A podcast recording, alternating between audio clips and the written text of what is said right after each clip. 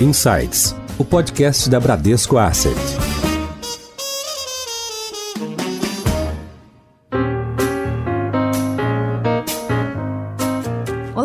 Bem-vindos a mais um episódio do Insights, o seu podcast semanal da Bradesco Asset. Eu sou a Priscila Forbes e hoje nós vamos falar sobre o comportamento do investidor. Nos últimos anos, e mais recentemente em 2020, houve um grande fluxo de pessoas físicas para a bolsa, passando dos 3 milhões de novos CPFs. Investidores que antes não investiam em ações passaram a colocar seus recursos na renda variável. Junto a esse movimento, vimos também uma ampliação na oferta de produtos de investimento. O investidor hoje tem acesso a uma variedade de produtos, entre eles os ETFs, os BDRs, os fundos imobiliários, fundos de fundos e fundos quantitativos, entre outros. Para compreender melhor este movimento e refletir sobre essas oportunidades, é um prazer receber aqui no Insights a superintendente de educação financeira da Ambima, a Ana Leone. Ana, muito obrigada e bem-vinda ao Insights. Olá, Priscila. Olá a todos. Obrigada pelo convite. E estreando aqui no Insights, o nosso head comercial da Bran, Sérgio Magalhães. Sérgio, bem-vindo ao Insights. Obrigado, Pri. Obrigado a todos. É uma honra e um prazer poder participar aqui desse episódio. Ana, a gente tem a tradição aqui no Insights de pedir para o convidado apresentar a empresa, né? Na verdade, a Ambima é um órgão, né? E nós que trabalhamos no mercado sabemos muito bem quem é a Ambima, né? Somos certificados pela Ambima, nossos produtos têm selo Ambima, mas divide com os nossos ouvintes, por favor, o que é a Ambima e quais são as principais funções da Ambima. A Ambima é uma associação privada ela é composta pelas instituições que atuam no mercado de capitais. Então, o nosso objetivo principal é representar essas instituições, que é o pilar de uma associação, a representação de um setor, justamente para trabalhar sempre no aperfeiçoamento das regras, a gente deixar o ambiente mais transparente e confiável para os investidores. Então, um dos pilares da nossa associação é essa representação. Nós somos também autorreguladores do mercado, como você falou, né? Hoje, a comercialização de produtos de investimento, por exemplo, leva a certificação da Ambima para esses profissionais que atuam nesse segmento. E também os investimentos têm que seguir uma série de diretrizes justamente pela preocupação de levar bastante transparência aos investidores. A gente também tem um pilar de informações, então a maioria dos dados hoje de mercado de capitais que a gente vê lá o movimento de sobe e desce da indústria, os segmentos em que as pessoas investem, essas informações são produzidas aqui pela Ambima. E por fim, a gente tem o pilar de educação. Nosso objetivo objetivo aqui na área de educação é ajudar as pessoas a se conscientizarem da importância de uma vida financeira equilibrada e ajudar também as pessoas a terem consciência de que elas precisam poupar mais e investir melhor os recursos delas. Então a gente faz isso por meio da conscientização, com algumas ações e iniciativas que nós temos, e também a gente acredita que a qualificação profissional desses né, indivíduos que atuam junto aos clientes, eles também precisam ter aí uma qualificação à altura para ver o melhor serviço aos clientes. Então esse é um pouquinho do do que a Ambima faz. Bastante coisa, é bastante desafiador, mas é muito importante para a nossa sociedade. Ana, a gente tem visto nos últimos anos uma mudança no perfil do investidor, né? Na verdade, a gente tinha poupadores, né? Poupança sempre foi o investimento mais tradicional do brasileiro, né? Com recorde aí de poupadores. Então, ele começou a procurar produtos de maior risco, né? Ele começou a entrar na bolsa e a gente viu também um crescimento nos fundos de investimento e na diversidade, né? Na variedade variedade de oferta de produtos. Queria que você comentasse um pouco sobre esse movimento. Quais são os principais fatores que levaram a pessoa física a sair da poupança e se aventurar em outros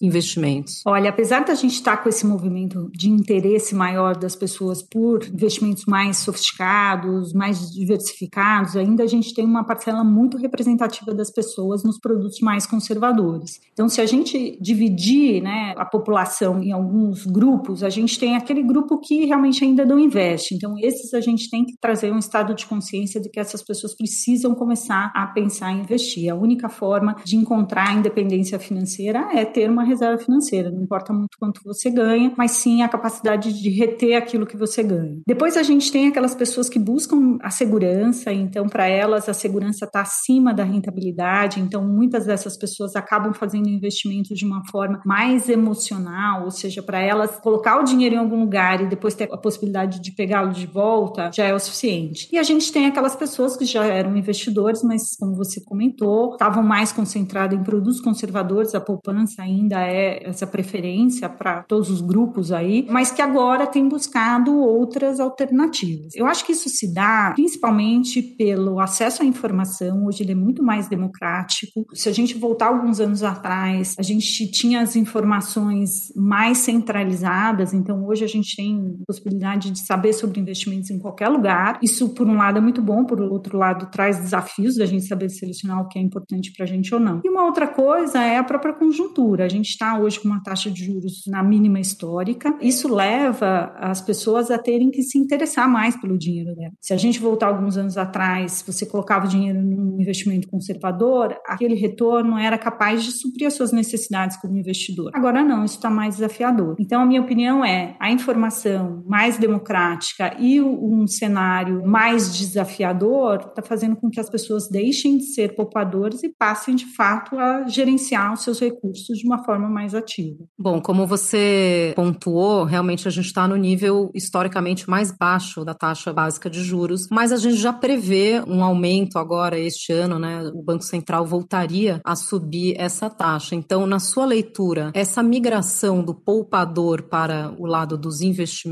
foi uma questão temporária, onde ele se viu obrigado a procurar rentabilidade por conta desse juro muito baixo, ou realmente é um caminho sem volta? Agora que ele molhou o pé ali nesse mundo de investimentos, nessa diversificação maior, ele não vai voltar para a poupança, ele vai continuar diversificando os investimentos dele? Acho que é difícil a gente afirmar. O que eu acredito de fato é que as pessoas elas estão mais conscientes da importância de cuidar melhor do dinheiro. Então, isso é claro, a gente vê assim as pessoas muito mais interessadas. Os nossos acessos, por exemplo, aos nossos blogs, a interação que a gente tem com o público final demonstra o interesse e é o interesse mais sofisticado. Só que a gente tem que tomar cuidado também para a gente não sair do 8 para o 88. As pessoas também elas querem buscar uma ponte direta para uma coisa muito sofisticada, ou seja, pelo produto da vez. Então, eu gosto mais de movimentos que sejam mais lentos, porque o processo de aprendizado e você acostumar o seu paladar para novos sabores, trazendo isso para o mundo dos investimentos, você sair de uma coisa muito tranquila de investimento para investimentos que trazem mais volatilidade, que trazem um pouco mais de energia aí no processo de investimento, tem que ser um processo lento, ou pelo menos respeitando essa questão do aprendizado. Acho que a atenção é também, a gente não tem que sair da poupança direto para criptomoedas, mas a gente tem que entender que no meio desse caminho tem muita coisa, tem muita opção boa.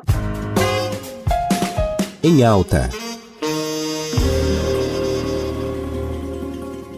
Agora, Sérgio, nós atuamos na área comercial, né? Então, o nosso dia a dia é lidar com esse investidor. E você teve muitos anos no private bank, né? Então, você acompanhou essa mudança de comportamento do cliente com perfil private e agora na Bran você tem uma responsabilidade por diversos segmentos, né? Como é que você, ao longo desses anos que você passou aí na área comercial, como é que você está enxergando essa mudança do investidor? Obrigado, Priscila. Acho que a, a Ana colocou muito bem aí que essa mudança do, do investidor ela, ela tem que ser é, feita de maneira é, passo a passo, né, sem ser atropelada e sem ser motivada por apenas é, imagens ou notícias ou histórias que eles ouvem, é, os nossos clientes, os nossos investidores ouvem de amigos que se deram bem correndo mais risco, porque é, também tudo aquilo que se corre risco para promover um retorno maior também pode permitir é, um, um prejuízo também muito grande. Acho que o ano de 2020 foi um ano que a gente já vivia esse mundo de taxa de juros baixa e a gente viu que nem todo mundo estava preparado para correr o risco que, que, que, gostaria ou que imaginava que estava correndo. Acho que várias classes de ativos né, não são evidentes para os nossos clientes o tamanho do risco que ele está correndo. Então, para muitos dos nossos clientes, quando ele está investido em renda fixa, é, pelo próprio nome da palavra, é uma renda fixa e tem baixo risco. É, e a gente já viu oscilações tanto nos títulos de inflação quanto nos títulos pré-fixados, é, com volatilidades similares à volatilidade de bolsa. Quando o nosso cliente ali investe em fundos de crédito, é, ou os fundos DI, né, que, que na cabeça dele são só títulos públicos, mas a grande maioria da indústria tem dentro desses fundos também crédito privado, é, ele não imagina que ele pode ter rentabilidade zero ou negativa num determinado mês. Então eu diria que, é, pegando aqui carona também com o que a Ana disse, acho que existe um papel muito grande é, de grandes instituições como o Bradesco, como a Bran e como a Ambima, na educação dos investidores, né, no papel de, de ensinar, de educar e de trazer conhecimento, porque o conhecimento é o que pode promover a maior facilidade para esse investidor diversificar os seus investimentos. Acho que em determinados cenários isso fica mais evidente, como agora, como o juro baixo, a necessidade de diversificar, mas ela não deveria ser uma, uma, uma decisão ou um, um, um processo de investimento baseado apenas no momento de taxa de juro baixo. Ele deveria ser constante e feito para sempre visando aí um objetivo qualquer que essa pessoa venha a ter, seja de curto, de médio ou de longo prazo. Então, é, a palavra aqui que a gente diz o tempo inteiro é diversificação. É, e não faltam oportunidades é, no mercado para o cliente poder diversificar. Hoje, o, o, o, mercado tem muitas alternativas locais e internacionais. Eu acho que a gente vai passar por isso é, mais adiante nessa conversa, mas é, tem muitas alternativas para o cliente poder promover essa diversificação é, com mais risco dentro da sua carteira.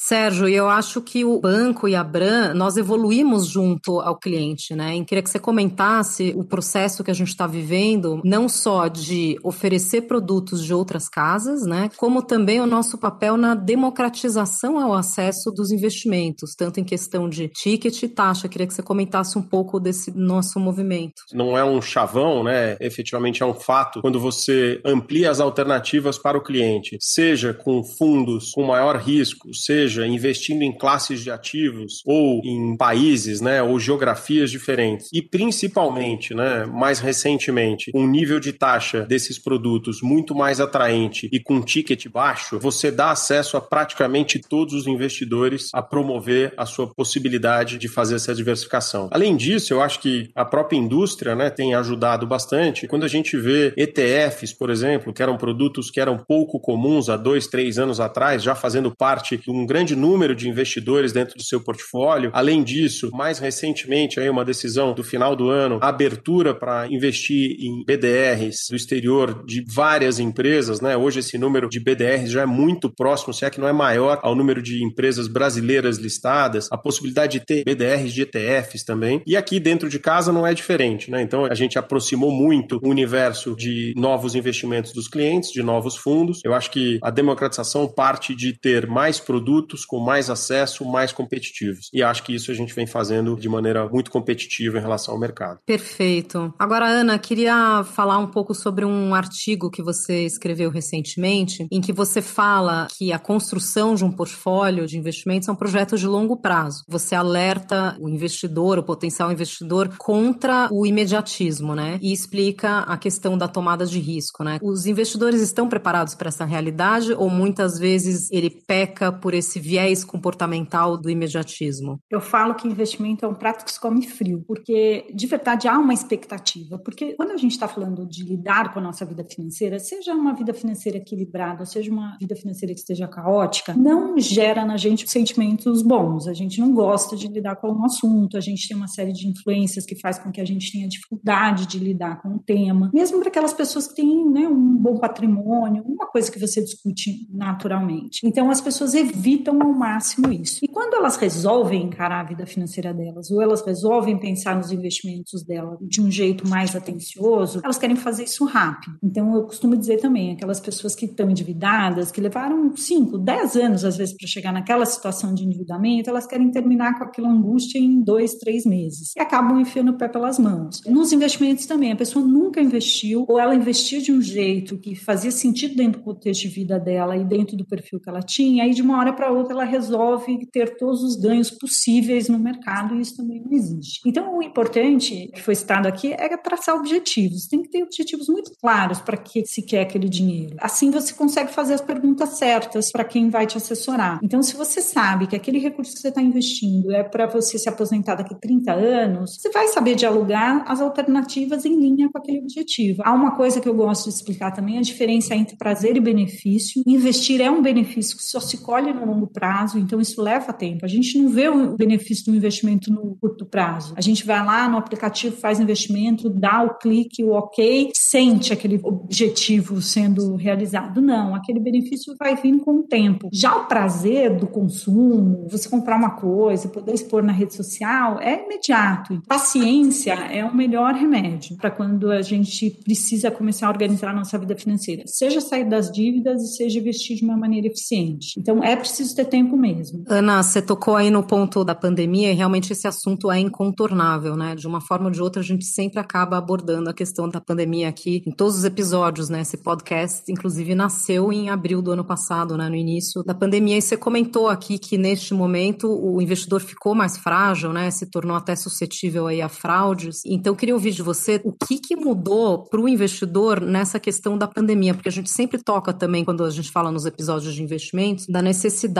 do investidor fazer uma reserva de emergência. Você separa aí em dois bolos, então, primeiro constitui a reserva de emergência, para depois você realmente construir uma carteira mais de longo prazo? Acho que esse é um tema bem desafiador mesmo. No começo da pandemia, a gente soltou os dados na nossa pesquisa aqui na Ambima, do Raio-X do Investidor, que mostrou que 56% das pessoas entraram nessa pandemia sem nenhuma reserva financeira. Essa pesquisa, Raio-X, ela cobre as classes A, B e C. A gente está excluindo, inclusive, aquelas camadas da sociedade que são mais vulneráveis financeiramente. Então, imagina só uma pessoa que tinha uma renda qualquer, né, alta, talvez até um cliente do private que tinha uma ótima renda e do dia para noite perdeu essa renda porque o negócio dele teve que fechar ou ele perdeu o emprego, porque as pessoas confundem muito isso, a renda com a independência financeira. Na verdade, isso é um equilíbrio financeiro. Você tem uma renda que suporta os seus gastos, mas uma vez que essa renda sofre algum comprometimento, você fica no estado de vulnerabilidade. Então, quanto mais na base da pirâmide, mais vulnerabilidade a gente encontra. Daí a necessidade de fazer a tão falada reserva de emergência, né? Isso. Então, assim, essas pessoas que entraram na pandemia com uma reserva e tiveram a renda comprometida, elas estavam assistidas, então tiveram aí que remodelar os seus gastos e achar um jeito de usar essa reserva com consciência. E a gente tinha aquelas pessoas que não tinham, que era a maioria, não tinha essa reserva e foi muito mais desafiador o cenário.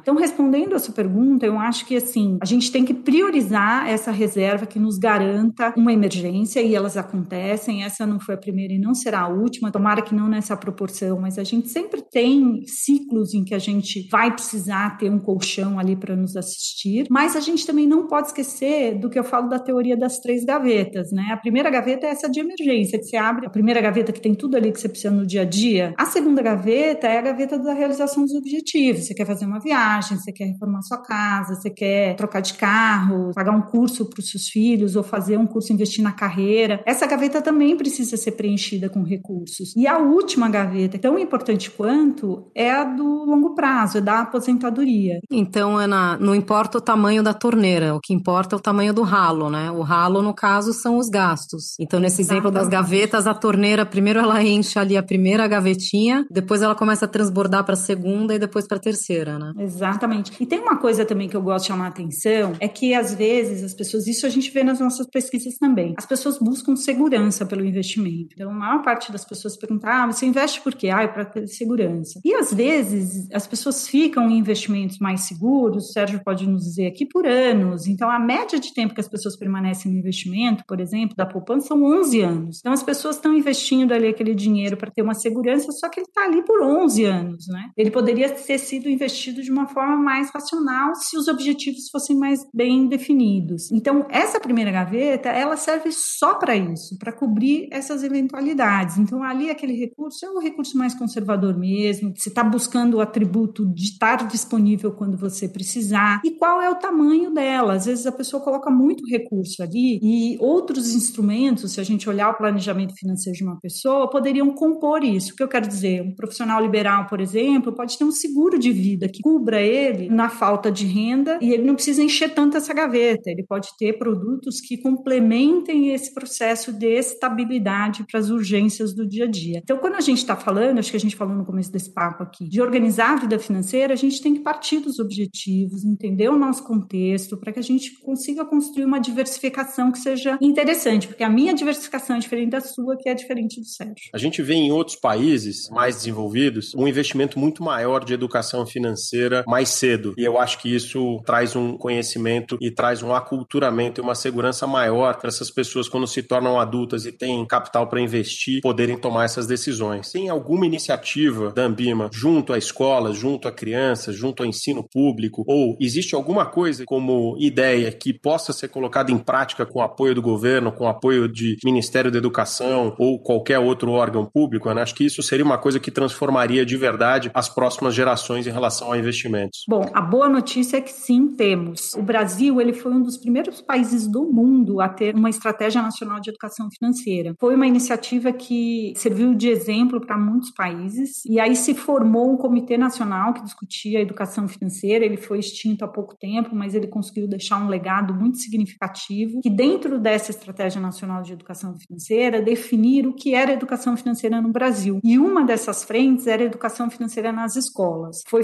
feito um projeto piloto anos atrás e foi inclusive validado, né, avaliado pelo Banco Mundial e trouxe resultados significativos. E anos mais tarde, esse projeto ele virou um tema transversal dentro da base comum curricular. Então, hoje as crianças têm obrigatoriamente a educação financeira como um tema transversal, ou seja, não existe uma disciplina de educação financeira, mas ela está distribuída entre as diversas disciplinas da base comum curricular, então no português, na matemática, na geografia, na história, então em várias matérias o tema está ali inserido. Hoje a gente já viu isso se tornar uma realidade, isso leva tempo, porque a gente está falando de formação. Quando a gente começa isso na escola é ótimo, porque a gente consegue construir pessoas com mais consciência a respeito dessa temática, como aconteceu com a educação ambiental, por exemplo. Em Foco.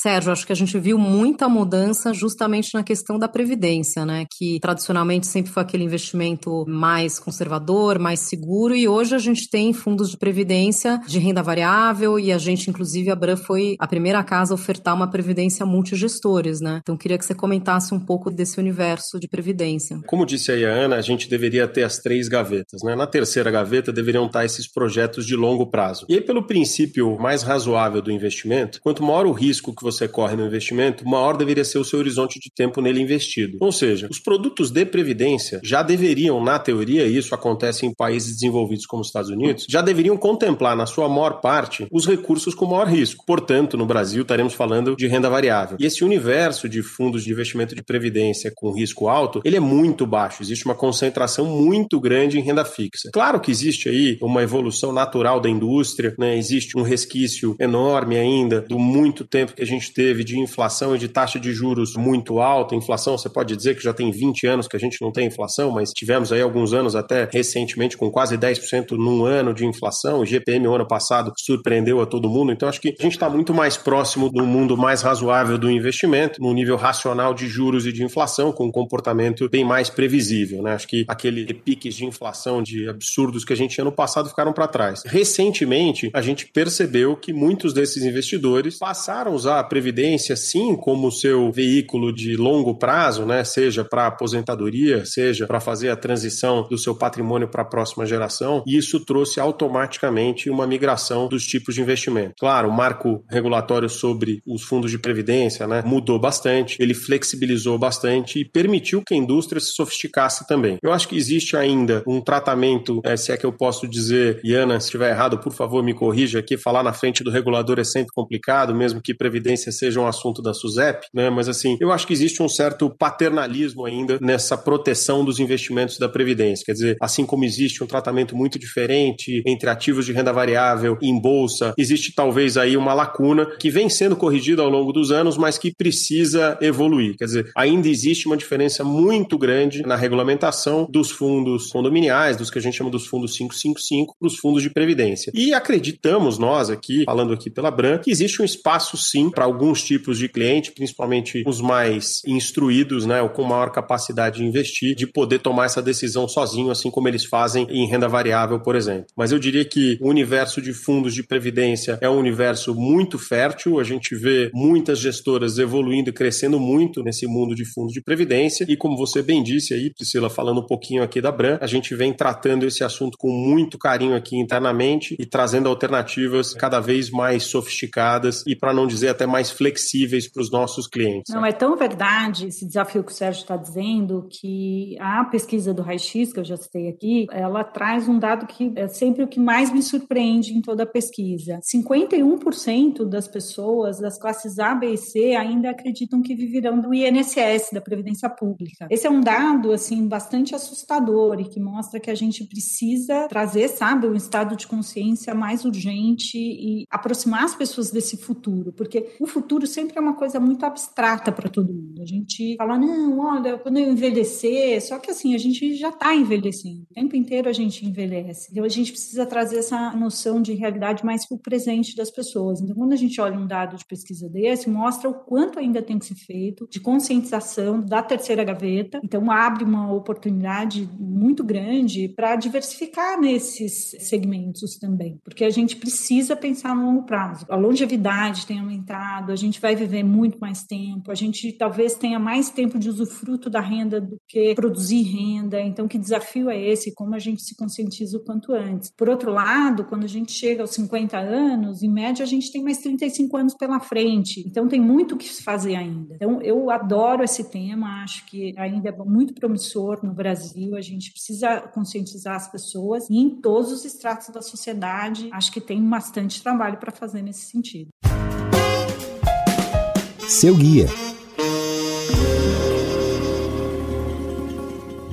Ana, não posso deixar de pegar aqui carona no que você falou. A gente sempre gosta de uma novidade, né? Aquela que você solta aqui em primeira mão para os nossos ouvintes. Conta aí alguma coisa nova e legal que está acontecendo dentro da Ambima e que os nossos ouvintes aqui vão ouvir em primeira mão. Olha, uma das coisas que a gente está preparando aqui para esse ano e a gente já vai começar a organizar é realmente tirar um raio-x do investidor 60 mais. A gente precisa entender quem são esses brasileiros e a nossa pirâmide já está ficando uma pirâmide mais robusta no meio e a base da pirâmide está diminuindo por conta desse benefício que nós ganhamos de envelhecer. O Brasil ele envelheceu antes de enriquecer e essa é a questão mais urgente que a gente tem a tratar e por isso a Ambima tem como projeto aqui na área de educação fazer esse raio-x mesmo, entender quem são esses brasileiros, como eles estão pensando o futuro deles, como eles estão lidando com esse presente deles, que é o desafio, como é que eles vivem o contexto familiar deles, o contexto de renda, que também é muito desafiador. Segundo o IBGE, aí cerca de 1% apenas das pessoas aposentadas vivem com o próprio recurso. Então a gente quer fazer uma investigação profunda dessa temática para a gente trazer esse tema a debate. Porque também se a gente não debater isso dentro do contexto das pessoas e trazer a urgência dessa temática, acho que a gente perde mais tempo e deixa passar boas oportunidades. Então esse é um dos projetos que a gente está endereçando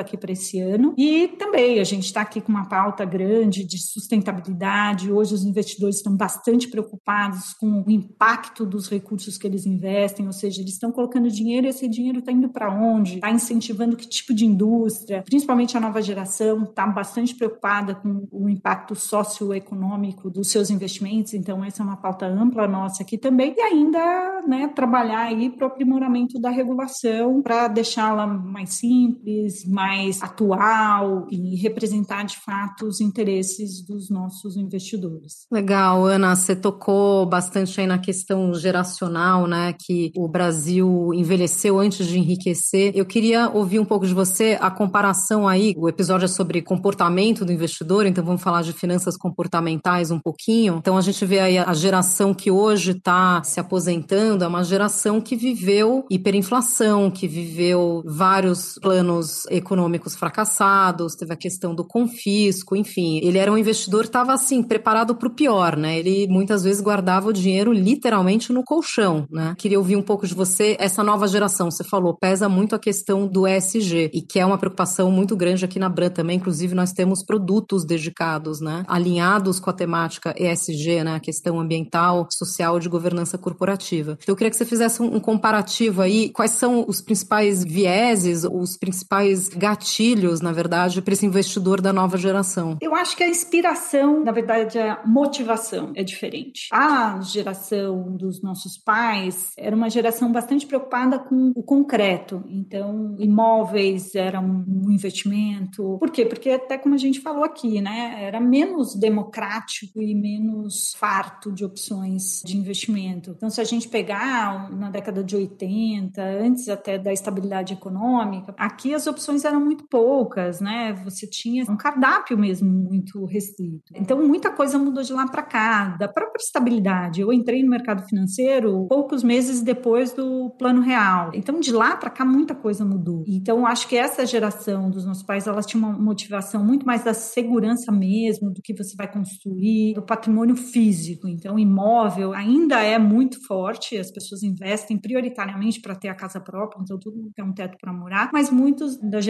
que podia ter uma reserva era porque era um jeito também de você manter o seu poder de compra. A gente comprava arroz para não perder o valor do dinheiro, porque era melhor estar tá estocado em casa do que estar tá com o dinheiro no banco, porque ele desaparecia literalmente por conta da inflação. Acho que essa geração, ela tem uma motivação diferente. Então aquela coisa de eu ter o meu carro, ter a minha casa, hoje essas coisas elas mudaram um pouco. Então as pessoas pensam muito mais nas experiências e também acho que tem uma coisa que a gente não tocou aqui no assunto, o próprio mercado de trabalho mudou bastante. Então era muito comum no passado você ver uma pessoa fazer carreira numa mesma empresa ou um negócio ser duradouro, porque o ambiente era menos competitivo, enfim, era hoje todas essas relações elas são mais fluidas. Hoje a gente pode ter três carreiras durante a vida, a gente pode mudar completamente o que a gente vai fazer. Essa geração ela tem esta preocupação mais no impacto, né, nas experiências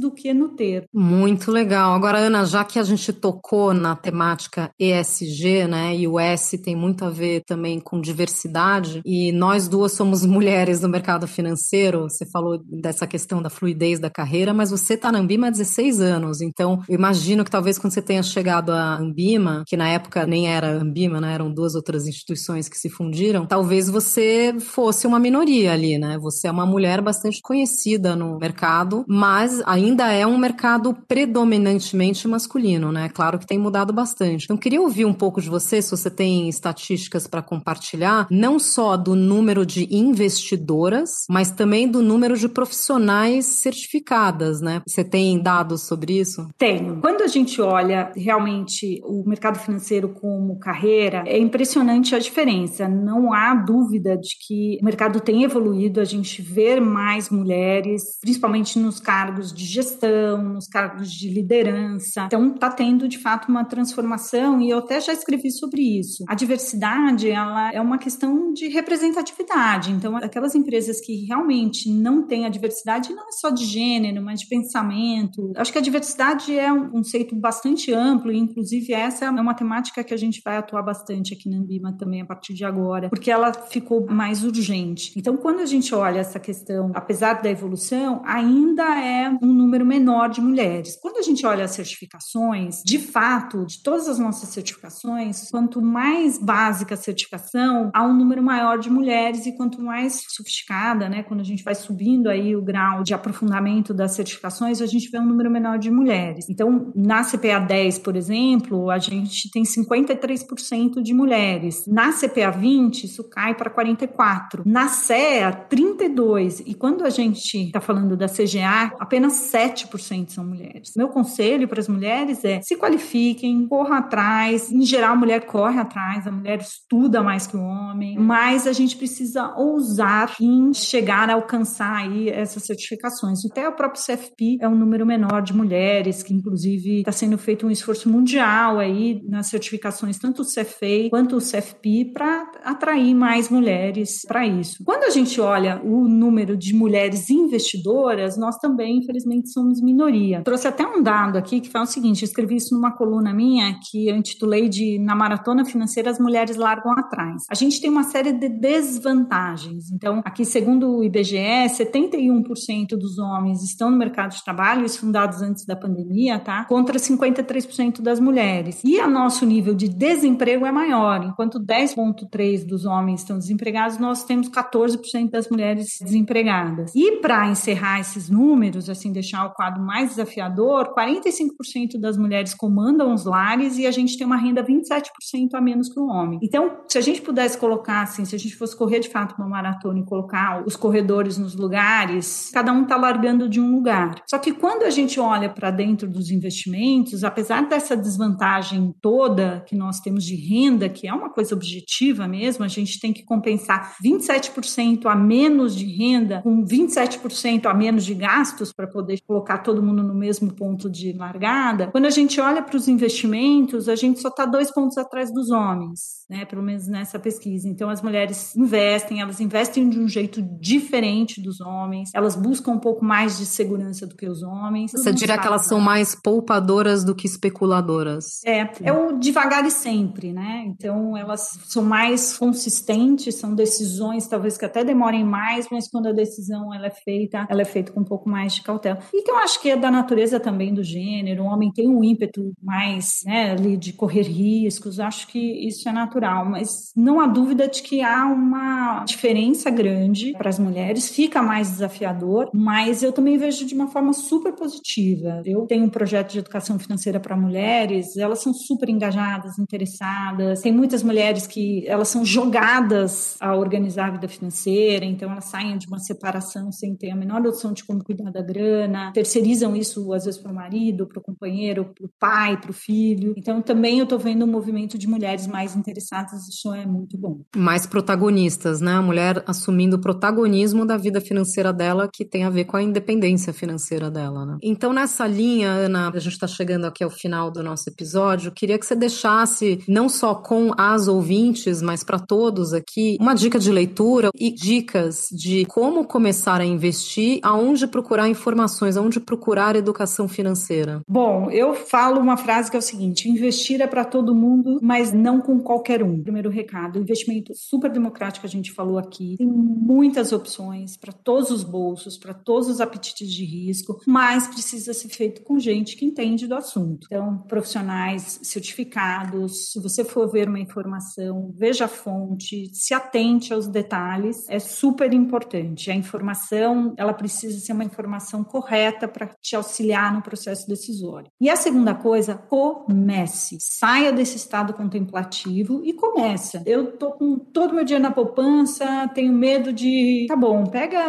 100 reais, 500 reais e invista em alguma coisa. Experimente. Abra a conta, faça o processo aí na corretora do Bradesco, veja como é, entenda os produtos. Se você não quer começar com 10 mil, comece com mil. Se você não quiser começar com mil, comece com 100. Mas comece. A gente só aprende a andar de bicicleta andando. Ninguém fica lendo o manual de como andar de bicicleta. A gente pega a bicicleta, põe a rodinha e anda e vai tirando a rodinha, depois tira a outra. Quando vê, a gente já está andando sem as mãos. Na minha opinião, é assim que se aprende a investir. E livro tem um que eu adoro, eu recomendo para todo mundo, apesar de parecer muito técnico, que chama Previsivelmente Irracional, do Dan Ariely. Esse é um livro que mostra assim como a nossa mente prega armadilhas no nosso processo decisório. Então, eu super indico, é um livro que vai abrir, assim, um horizonte para entender que a gente tem que ficar muito atento, porque o tempo inteiro os nossos vieses querem tomar a frente das nossas decisões, e quanto mais alerta a gente está, melhor as suas decisões ficam.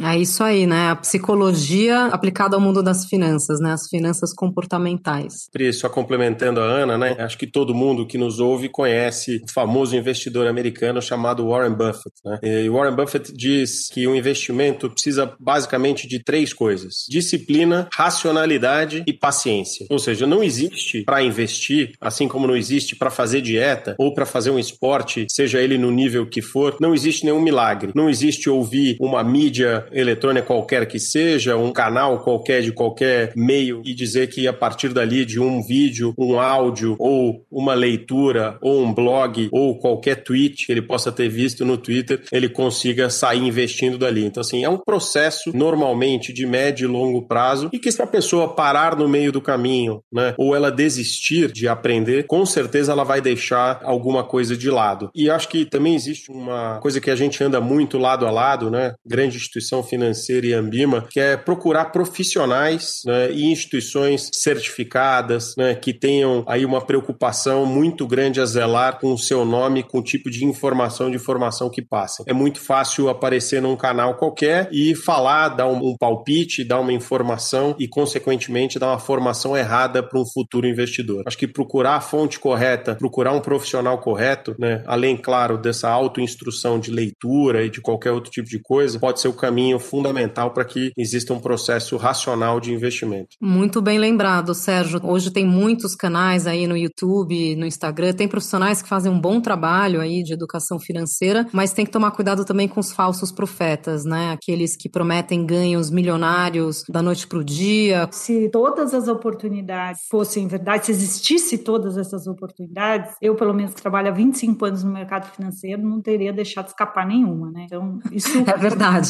Comprova que não é verdade, nem pra gente que tá aqui 10 horas por dia. Você foi muito modesta, né? Eu diria o seguinte, que se você tivesse aproveitado 20% ou 10% das alternativas, a gente já tá te entrevistando aqui hoje como uma das maiores investidoras do Brasil. Pois é. Então, como isso não é verdade, a gente continua aqui educando e pedindo como Warren Buffett, como você trouxe, Sérgio, bastante paciência, porque, como eu disse, o investimento é um prato que se aprecia frio. E Warren Buffett nunca prometeu ganhos rápidos, né? Ele investiu a vida inteira e tá aí para comprovar que isso dá certo, né? Aproveitando aqui, né? Tô lendo um livro super interessante. Ele chama Red Notice em inglês, em português Alerta Vermelho, sobre um investidor de Wall Street que resolveu ficar mais curioso sobre o sistema russo em vários aspectos, né? O nome dele é Bill Browder. Tem uma parte desse livro que é muito interessante. Ele conta o episódio do dono do New England Patriots. Para quem não sabe, né? Ele tem quatro anéis do Super Bowl que ele tinha ganho. Um dos anéis, no encontro com Putin em 2005, o Putin teria olhado para a mão dele e falado assim em São Petersburgo, ele falou assim, nossa, que anel bonito, o que que é, né? E aí o Robert falou, ah, esse anel você não pode comprar, né? Esse anel você só tem quando você ganha o Super Bowl. E aí o Putin falou, nossa, deixa eu ver. Aí o Putin pega o anel, coloca no dedo e fala, nossa, com esse anel aqui eu poderia matar qualquer pessoa. O dono do New England Patriots estende a mão para pegar o anel de volta, dois agentes da KGB cercam o Putin e ele vai embora. E aí cria aquele mal-estar, não sei o que, o pessoal da Casa Branca fala o seguinte, cara, deixa pra lá, porque com o sistema russo você não mexe. Ele conta que uma das consequências de todo esse trabalho que o Bill Brother fez sobre a Rússia foi que o Putin, como retaliação, criou uma lei proibindo americanos de adotar crianças russas. Então, história super interessante, super atual e que fica aqui como minha dica aí de leitura. Gente, queria agradecer demais a sua presença, Ana Leone, superintendente de educação financeira da Ambima. Ana, foi um prazer essa conversa com você. Adorei. Quando quiserem, estou à disposição. Queria agradecer de novo também Sérgio Magalhães, nosso head comercial aqui da Bradesco Asset. Obrigada, Sérgio. Tomara que você volte em breve aqui. Obrigado, Pri, pelo convite. Obrigado aí pela oportunidade. Ana, muito prazer mais uma vez te ouvir. Por que não dizer aprender com você, Ana? A vocês que querem saber mais sobre o mundo de investimentos, recomendo a visita ao site da Ambima e saiba mais sobre as certificações da Ambima e siga também os canais da Bran. Nós temos um canal no YouTube e temos também nossa página do LinkedIn, além dos episódios semanais aqui no Insights. Até a próxima. Tchau.